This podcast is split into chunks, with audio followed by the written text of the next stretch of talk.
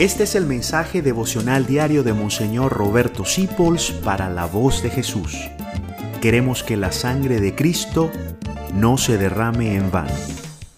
A nos encantan los amigos que son como un coro de áurico. Ay, qué bello eres, qué bueno eres, todo lo hace bien. Pero San Ignacio dice, es de gran utilidad y es de mucho provecho tener un amigo el cual tenga cuidado de avisarte de todos tus defectos. Yo tengo uno.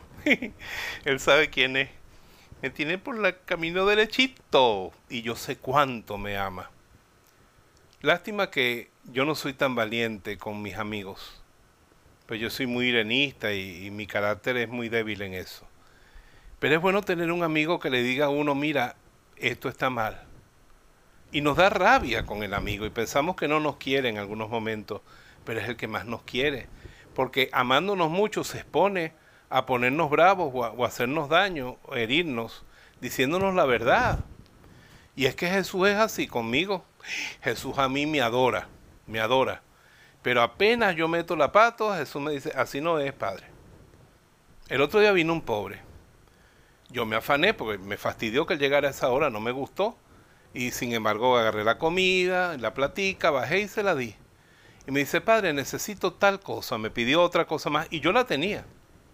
Pero ya yo había, eso significaba subir, buscarla, prepararla, dársela. Y yo en ese momento no tenía tiempo. Y le dije, la semana que viene se lo tengo. No se lo negué.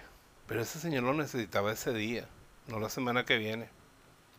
Apenas llegué para acá, para el cuarto, Jesucristo me dijo, muy mal hecho. Y ya se te fue. Jesús no me dejó pasar la cosa. Me dijo, tú tenías que verte sacrificado por él. Porque ese es tu hermano. Aunque no viva en tu casa, aunque no sepas cómo se llama, ese es tu hermano y te necesitaba. Jesús me dio mi buena pela, claro que me perdonó.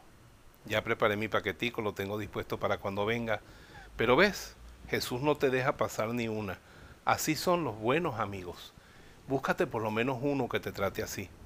Y verás que ese amigo le vas a agradecer al final de la vida mucho más que a todos los demás que decían, tú eres admirable, eres tan maravilloso que no se te puede corregir nada porque estás perfecto. Bueno, esa gente también hace falta en la vida.